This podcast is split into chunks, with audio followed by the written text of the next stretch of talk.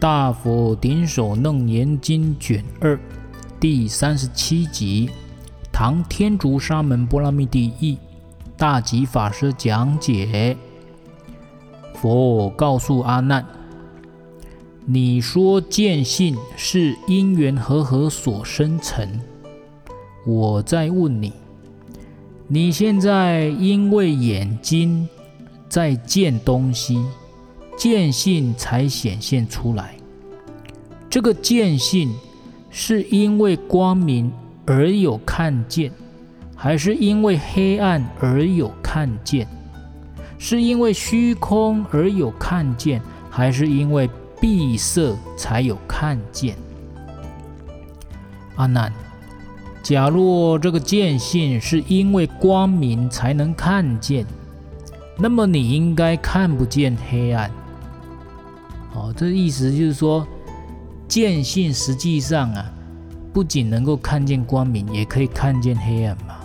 可是如果这个见性必须依赖光明，要依赖阳光，依赖光线，我们才有看的能力。那也就是说，没有光明的时候，我们就失去看的能力喽。可是实际上，没有光线的时候，晚上。即使是全黑，我们还是有看的能力嘛。我们看到什么？我们看到黑暗呐。我们并不是什么都没看到，我们看到黑黑的一片嘛。所以并没有失去看的能力呀。接着佛陀说：“若是因为黑暗才能看见，你应该看不见光明。”哦，就是等于跟刚刚的情况倒过来了啊。假如我们的见性看的能力，是因为黑暗才有看的能力，那没有黑暗啊，比如说现在很亮，没有黑暗，那你不就看不到东西喽？没有看的能力喽？看不到亮光喽？实际上看得到嘛，所以可见我们的见性不是因为黑暗才能看见嘛，乃至见性是因为虚空或是因为闭塞才能看见的话。那么相对应的，也会看不见闭塞和虚空。哦，就是说，假如见性是因为虚空而能看见的话，那是不是说没有虚空的时候，也就是闭塞的时候？啊，所谓闭塞，就比如说你前面眼前是整整堵墙壁，这墙壁这这非常的实体啊，没有一点点空间给你，全部是墙壁啊。假如你本来是要有虚空、有空间才能看见的话，那现在如果你面前没有任何空间，是不是就什么都看不见呢？实际上也不是这样嘛。所以我们的见性也不是因为依赖虚空才能看见嘛。那当然反过来说，见性也不是因为闭塞而才能看见东西嘛。因为如果要因为闭塞才能看见的话，那没有闭塞的时候，是不是就看不见呢？没有闭塞，就是说眼前有虚空，有虚空就没有闭塞嘛。啊，有虚空难道就看不见东西吗？也不是嘛，还是能看见东西嘛。哦，所以啊，虚，所以我们的见性啊，有看的能力，都不是因为这一些因缘条件才促成见性的，才促成看的能力。佛陀继续讲，再来阿难。这个见性是因为光明才有看见吗？或是因为黑暗才有看见呢？是因为虚空才有看见，或因为闭塞才有看见呢？阿难，假若见性是因为虚空而有看见，那应该看不见闭塞；假若见性是因为闭塞而有看见的。应该看不见虚空，乃至见性是因为光明或黑暗这个情况才能看见的话，相对应的也会看不见黑暗和光明。那么这一段呢，跟上一段我讲的、我解释的其实是差不多了啊，所以这边就不重复解释了。佛陀说。应当要知道这个精明灵觉、微妙明净的体性，不是因，也不是缘，也不是无因自然存在，也不是不自然存在。在这其中，没有错不错或是不是的问题。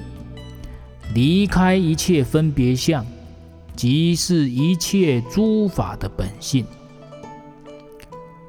哦，精绝妙明的本性哦。不在相对境界，不在相对境界之内了。你们要用相对概念去理解它的话，就永远不可能。任何语言文字，在这个真心本性呢，或者说见性上面呢，在这个见性身上啊，完全安不上啊，你没办法用语言文字来安在它上面。称它为精绝妙明，也只是一时的假名，一个描述，一个称呼而已。所以禅宗比喻为无因树啊，没有阴影的树木；无凤塔啊，没有凤的的塔。那么这个道理必须自悟自证。《维摩詰经》中，文殊菩萨说：“善哉，善哉。”乃至无有文字语言，是真入不二法门呐！啊，就离言绝句，离开所有相对概念。所以说啊，没有是或不是，没有非或不非的问题呀。因为是非这些都是在相对概念的世界才会有的，都是分别心才会有的。一切相都是起于分别心呐。所以离开分别心，就离开一切相；离开了相对境界，就离开分别心。《金刚经》上说啊，离一切诸相，即名诸佛。又说，若见诸相非相，即见如来。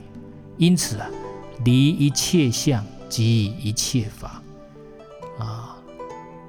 现在佛陀继续讲哦，佛陀接着讲。你现在为何在这些虚妄不实的假象当中用心去分别呢？为什么还要以一切世间的细论与名相而做分别呢？这就好像用手抓取虚空，摩擦虚空，只只是徒增自己的疲劳罢了。虚空怎么可能随便被你捉到呢？哦，上面讲到这个戏论啊，就是为什么还要以世间的戏论与名相来做分别？好，那戏论是什么呢？啊，戏论就是说，凡是从相对境界中所产生的理论呢，都不是真实的啊，无法使人趋向解脱的世间言论或学问，违背真理。错误不能增进善法而无意义之息之言论，啊，无意义的言论，那些呢，这些都是算戏论啊。比如说，我们很喜欢去聊人我是非对错的问题啊，那个都是无意义的。